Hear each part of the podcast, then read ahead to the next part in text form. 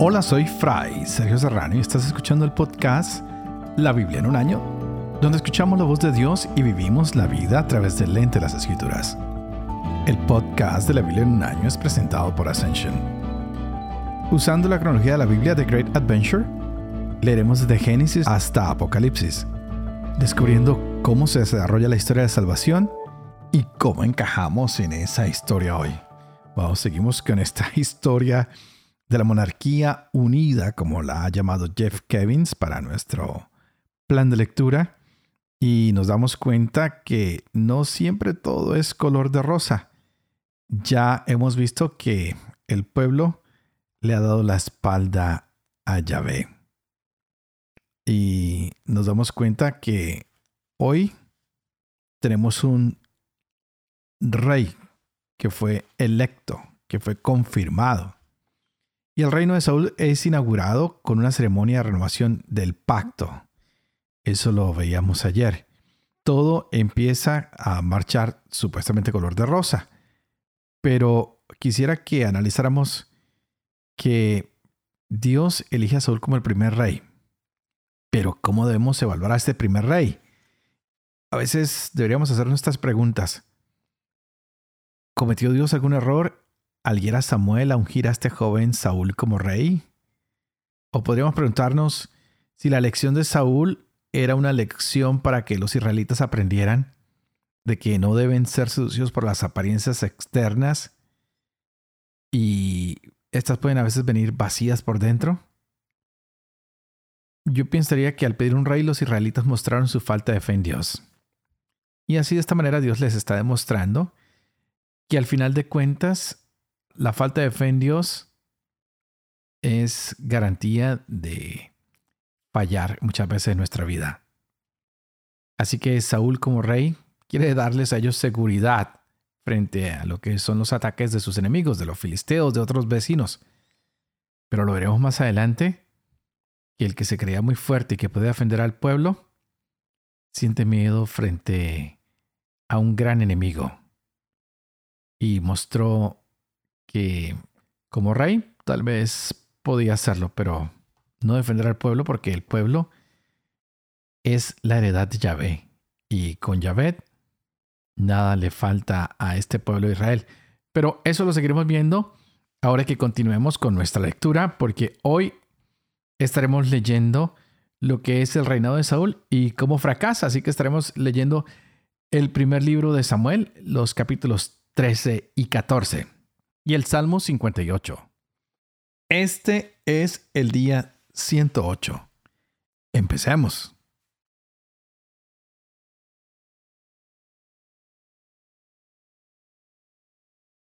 Primer libro de Samuel, capítulo 13. Saúl tenía la edad de... cuando llegó a ser rey, y reinó dos años sobre Israel. Se eligió Saúl tres mil hombres de Israel había dos mil con Saúl en Micmas y en la montaña de Betel y mil con Jonatán en Geba de Benjamín, y el resto del pueblo lo devolvió a sus tiendas. Jonatán mató al gobernador de los filisteos que se hallaba en Gibeá, y los filisteos lo supieron. Saúl hizo sonar el cuerno por toda la tierra diciendo, Entérense, hebreos, y todo Israel se enteró de la noticia. Saúl ha matado al gobernador de los filisteos y también Israel se ha hecho odioso a los filisteos. Y se reunió el pueblo tras Saúl en Gilgal. Se concentraron los filisteos para combatir a Israel. Treinta mil carros, seis mil caballos y un ejército tan numeroso como la arena de la orilla del mar y acamparon en Micmas, al este de Bet Aven. Cuando los hombres de Israel se vieron en peligro porque se los apretaba de cerca, se escondió la gente en las cavernas, los agujeros, las hendiduras de las peñas, los subterráneos y las cisternas. Algunos hebreos pasaron también el Jordán al país de Gad y Galad. Saúl estaba todavía en Gilgal y todo el pueblo temblaba junto a él.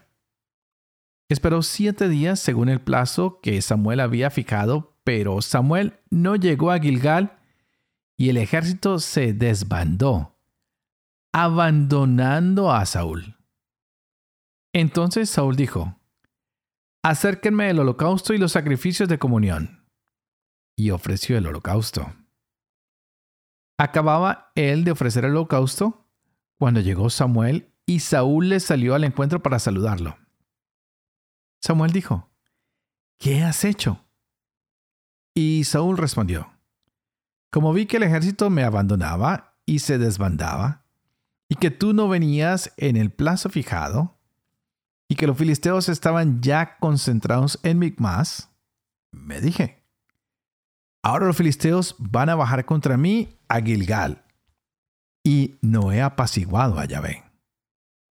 Entonces me he visto forzado a ofrecer el holocausto. Samuel dijo a Saúl, Te has portado como un necio. No has cumplido la orden que Yahvé tu Dios te ha dado. Entonces Yahvé hubiera afianzado tu reino para siempre sobre Israel. Pero ahora tu reino no se mantendrá. Yahvé se ha buscado un hombre según su corazón, al que ha designado caudillo de su pueblo, porque tú no has cumplido lo que Yahvé te había ordenado. Se levantó Samuel y subió de Gilgal para seguir su camino. Los que quedaban del pueblo subieron tras Saúl al encuentro los hombres de guerra. Y vino de Gilgal a Geba de Benjamín. Saúl pasó revista a las tropas que tenía con él. Había unos seiscientos hombres. Saúl, su hijo Jonatán y las tropas que estaban con ellos se hallaban situados en Geba de Benjamín, mientras que los filisteos acampaban en Micmas. La fuerza de choque salió del campo filisteo en tres columnas. Una columna tomó la dirección de Ofra, en la comarca de Sual. La segunda tomó la dirección de Bet Horón. Y la tercera tomó el camino de la frontera que domina el valle de los Seboín hacia el desierto no había herreros en todo el territorio de Israel, porque los filisteos se decían, que no hagan los hebreos espadas ni lanzas. Así todos los israelitas tenían que bajar a los filisteos para afilar cada cual su reja, su hacha, su azuela o su aguijada.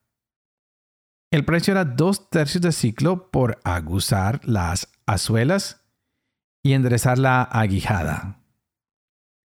Y así el día de batalla nadie en toda la tropa que estaba con Saúl y Jonatán tenía en la mano espada ni lanza. Las había solo para Saúl y para su hijo Jonatán. Una avanzadilla de filisteos partió hacia el paso de Benmas. Un día Jonatán, hijo de Saúl, dijo a su escudero, Ven, vamos a cruzar hasta la avanzadilla de los filisteos que está al otro lado pero no dijo nada a su padre. Saúl estaba situado en el límite de Gibeá, bajo el granado que está cerca de Migrón. Y la gente que estaba con él sumaban unos seiscientos hombres. Agías, hijo de Ahitub, hermano de Icabot, hijo de Pinjas, hijo de Eli, sacerdote de Yahvé en Silo, llevaba el efod. La tropa no advirtió que Jonatán se había marchado. Entre los pasos que Jonatán intentaba franquear para llegar a la avanzadilla de los filisteos, uno de ellos tenía a ambos lados sendos picachos. Uno se llamaba Bosés y el otro Cené. El primer picacho está al norte frente a Bigmas. El segundo al sur frente a Geba Jonatán dijo a su escudero, Ven, crucemos hasta la avanzadilla de estos incircuncisos. ¿Acaso Yahvé haga algo por nosotros? Porque nada impida a Yahvé dar la victoria con pocos o con muchos. Su escudero respondió, Haz lo que te parezca razonable. Yo estoy contigo a tu servicio. Jonatán dijo, vamos a pasar hacia esos hombres y dejaremos que nos vean. Si nos dicen, quédense ahí, hasta que lleguemos a ustedes, nos quedaremos en el sitio y no subiremos a ellos. Pero si nos dicen, suban hacia nosotros, subiremos, porque Yahvé los ha entregado en nuestras manos. Esto nos servirá de señal. Se dejaron ver de la avanzadilla de los filisteos que dijeron, miren, miren los hebreos, salen de los escondrijos donde se habían metido. Los hombres de la avanzadilla dirigiéndose a Jonatán y a su escudero dijeron, suban hacia nosotros que les vamos a enseñar algo. Entonces Jonatán dijo a su escudero, sube detrás de mí, pues Yahvé los ha entregado en manos de Israel. Subió Jonatán ayudándose de pies y manos, y su escudero lo seguía. Caían los filisteos ante Jonatán y detrás de él su escudero los iba rematando. Este primer estrago de Jonatán y de su escudero alcanzó a unos veinte hombres, como en medio surco de tierra. Cundió el terror en el campo y en el campamento y en la gente toda. La avanzadilla y los cuerpos de descubierta fueron presa del espanto. La tierra tembló y hubo un terror de Dios. Los escuchas de Saúl que estaban en Gibeá de Benjamín vieron que la multitud se agitaba de un lado para otro. Y dijo Saúl a las tropas que estaban con él, Pasen revista y vean quién se ha marchado de los nuestros. Se pasó revista y vieron que faltaba Jonatán y su escudero. Entonces Saúl dijo a Agías, Trae el arca de Dios, porque aquel día el arca de Dios estaba con los israelitas. Pero mientras Saúl hablaba al sacerdote, el tumulto del campamento filisteo iba creciendo, y Saúl dijo al sacerdote, Retira tu mano. Saúl y toda la tropa que estaba con él se reunieron y llegaron al campo de batalla, y he aquí que la espada de cada uno se volvía contra el otro. La confusión era enorme. Los hebreos que de antes estaban al servicio de los filisteos y que habían subido con ellos al campamento, también se pusieron de parte de los israelitas que estaban con Saúl y Jonatán. Todos los israelitas que se habían escondido en las montañas de Efraín, al saber que los filisteos huían, los persiguieron hostigándolos. Aquel día Yahvé dio la victoria a Israel. El combate se extendió más allá de Bet Jorón. Los hombres de Israel estaban en gran apuro aquel día y Saúl pronunció una imprecación sobre el pueblo. Maldito el hombre que coma algo antes del anochecer, antes que me haya vengado de mis enemigos. Y nadie del pueblo probó bocado. Toda la gente entró en el bosque. Había miel por el suelo. Entró el pueblo en el bosque y el panal destilaba miel. Pero nadie se llevó la mano a su boca porque el pueblo temía la imprecación. Jonatán no había oído la imprecación que su padre había pronunciado sobre el pueblo y alargó la punta de la vara que tenía en la mano. La metió en el panal y después llevó la mano a su boca y le brillaron los ojos. Uno del pueblo le habló diciendo, Tu padre ha pronunciado solemnemente esta imprecación sobre el pueblo. Ha dicho, Maldito el hombre que coma hoy algo. Y el pueblo está extenuado. Jonatán respondió, Mi padre ha causado un trastorno al país. Vean cómo me brillan los ojos por haber tomado este poco de miel. Pues si la tropa hubiera comido hoy del botín tomado al enemigo, ¿no hubiera sido mayor el estrago de los filisteos?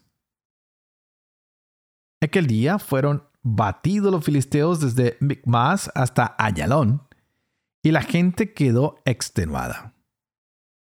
La tropa se arrojó sobre el botín, y tomando ganado menor, bueyes y terneros, los inmoló sobre el suelo y lo comió con la sangre. Avisaron a Saúl. El pueblo está pecando contra Yahvé comiendo la sangre.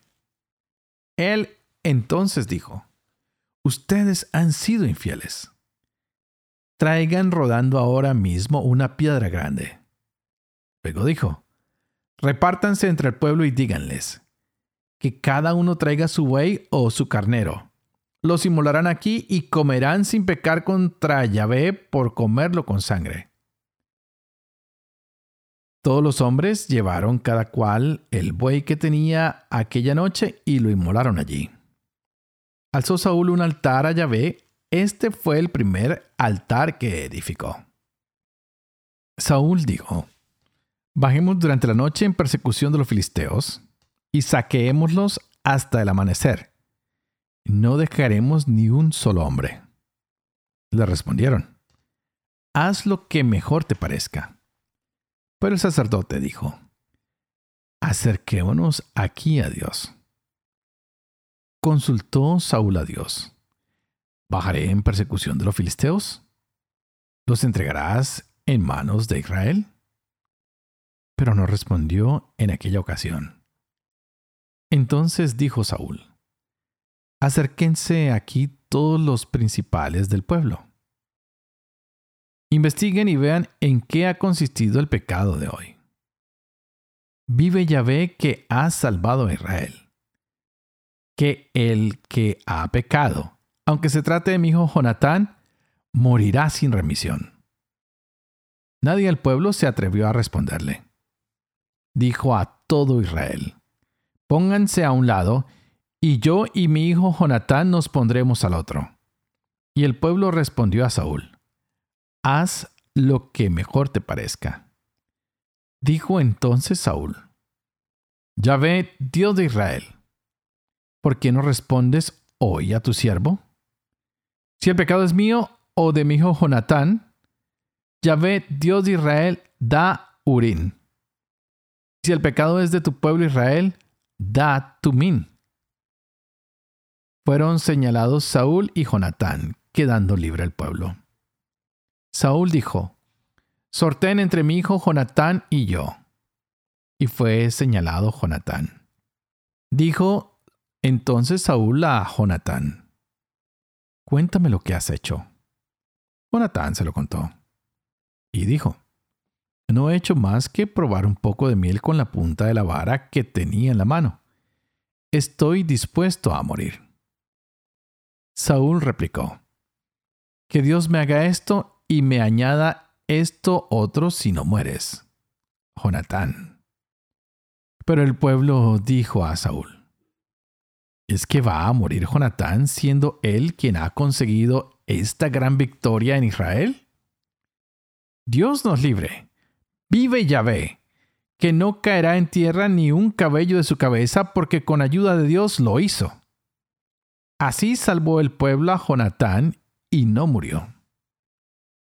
Regresó Saúl de la persecución de los filisteos y los filisteos alcanzaron su país. Cuando Saúl se constituyó rey sobre Israel, guerreó por todas partes contra todos sus enemigos, contra Moab, los amonitas, Edom, el rey de Sobá y los filisteos. Doquiera se dirigía llevaba la salvación. Hizo proezas de valor. Batió a los amalecitas y libró a Israel del poder de los que lo saqueaban. Los hijos de Saúl fueron Jonatán, Isyo y Malquisúa. Los nombres de sus dos hijas eran Merab la mayor y Mical la más pequeña. La mujer de Saúl se llamaba Ahinoán, hija de Ahimás. El jefe de su ejército se llamaba Abner, hijo de Ner, tío de Saúl. Kis, padre de Saúl, y Ner, padre de Abner. Eran hijos de Abiel.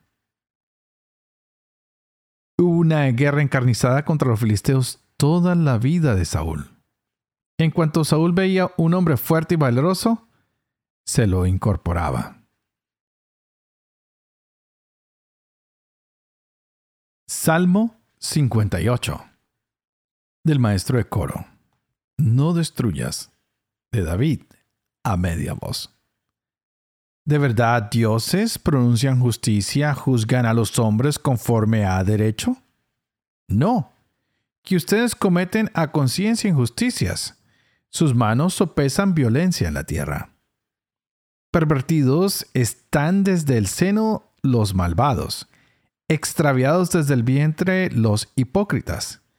Tienen veneno como veneno de serpiente, como el de un áspid sordo que se tapa el oído que no oye la voz del encantador, del mago experto en encantamientos. Rómpeles, oh Dios, los dientes de la boca. Quiebrales, Yahvé, las muelas a los leones. Que se evaporen como agua que pasa. Que se pudran como hierba que se pisa. Como límaco que se deshace al andar. Como aborto que no contempla el sol antes de que echen espinas como la zarza verde o quemada, los arrebate el torbellino. El honrado se alegrará viendo la venganza, lavará sus pies en la sangre del malvado. Dirá la gente, el honrado cosecha su fruto. Sí, hay un Dios que juzga en la tierra. Padre de amor y misericordia, tú que haces elocuente la lengua de los niños, educa también la mía, infunde en mis labios la gracia de tu bendición, Padre, Hijo y Espíritu Santo. Y a ti te invito para que le pidas al Espíritu Santo que abra nuestra mente y nuestro corazón para que podamos gozarnos de esa palabra de Dios que se nos regala el día de hoy. ¡Wow! ¿Cómo podemos evaluar al, Dios que ama tanto a su pueblo? Diferente como podemos evaluar al primer rey de Israel? Ah, yo creo que sí, yo creo que sí. Dios y el rey deberían trabajar juntos, pero muchas veces tú y yo también deberíamos trabajar juntos con el Señor y empezamos a apartarnos de sus caminos. Y es lo que vimos en cierta manera en estos capítulos del día de hoy, en el capítulo 13 y 14, y nos vamos dando cuenta que no siempre las cosas son como Dios las quiere. A veces, por hacer las cosas como queremos, fracasamos. Sin embargo, el Señor quiere seguir estableciendo su reino y es lo que vamos a seguir viendo en estos días de lectura. Por ejemplo, ayer nos dimos cuenta cómo Samuel estaba en contra de el pueblo por ser este un pueblo ingrato y los asustó con los truenos y con las lluvias que iban dañando los trigales pero también los consoló al contarles de la misericordia de Dios. Así que en estos capítulos que leamos el día de hoy, 13 y 14, vamos descubriendo que la autoridad de Saúl se ha transferido y que hoy Saúl sigue dando la lucha, sigue tratando de obedecer y ayudando a que el pueblo obedezca, pero no están, no están totalmente en la voluntad de Dios, porque el pueblo comienza a ver y a reconocer que ha estado equivocado.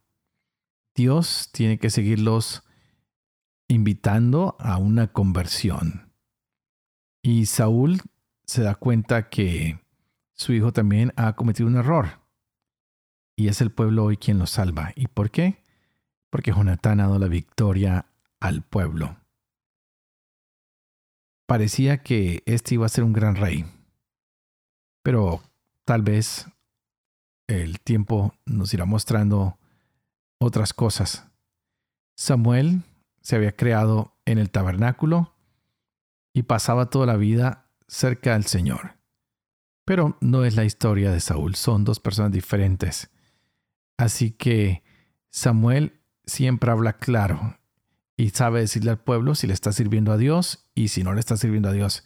Si Dios los va a bendecir o no los va a bendecir, si va a venir el juicio sobre ellos o si va a venir la victoria sobre ellos. Así que deberíamos nosotros también tal vez hablar un poquito más con el Señor y decirle, Señor, muéstranos qué es lo que tú quieres que hagamos, porque hoy vimos que hay una rebelión contra Saúl y contra Dios. Y vemos cómo el hijo Jonatán, hijo de Saúl, fue quien ganó la victoria, sí, claro. Pero Saúl hizo tocar trompetas y se atribuyó la victoria a sí mismo. Ah, pero el pueblo estaba mirando. A veces nosotros pensamos que nadie nos está mirando, pero sí, hay otras personas que están mirando. Y el más importante es Dios que está mirando cada una de nuestras acciones. Así que más allá de las apariencias de las personas, todo lo que podamos presentar a nuestros semejantes, todo lo que solimos ocultar, tal vez nuestras ambiciones, nuestras ilusiones, tal vez nuestra frustración muchas veces, tal vez las preguntas que nos hacemos a diario y nuestros fracasos, los podemos esconder, pero frente a Dios, nuestra alma está siempre desnuda. Así que queríamos decirle al Señor, Señor, tú nos conoces, tú nos examinas, tú sabes lo que hay en nuestro corazón. Así que ayúdanos. Y por medio de tu Hijo Jesús, que es la luz, Alumbra a toda persona que viene a este mundo. Muéstrale el camino. Muéstranos cómo llegar a la vida eterna, cómo conseguir la salvación. Y no nos dejemos engañar por las apariencias o por las motivaciones de poder porque nos pueden alejar de ese Dios que es amoroso, que es misericordioso. Pidamos los unos por los otros para que el Señor nos siga acompañando en este caminar. Porque esta historia que estamos leyendo no es solo la historia de Saúl o de Samuel o de Jonatán sino que es tu historia, la mía. ¿Cómo encajamos nosotros en esta historia? Y cómo esta historia nos habla de nuestros propios días, de cómo tú y yo debemos acercarnos al Señor, cómo tenemos que serle fiel a este Dios que es amoroso y misericordioso y al que a veces quisiéramos oír, pero que al que a veces también quisiéramos ignorar, porque parece que nuestra voluntad es más fuerte que la voluntad de Dios. Y antes de despedirme, por favor, oren por mí para que sea fiel a este ministerio que se me ha confiado, para que pueda seguir viviendo con fe esto que leo y que comparto con ustedes, para que pueda enseñar la verdad y para que pueda cumplir todo lo que he enseñado. Y que la bendición de Dios Toporoso, que es Padre, Hijo y Espíritu Santo, descienda sobre ustedes y los acompañe siempre. Que Dios los bendiga.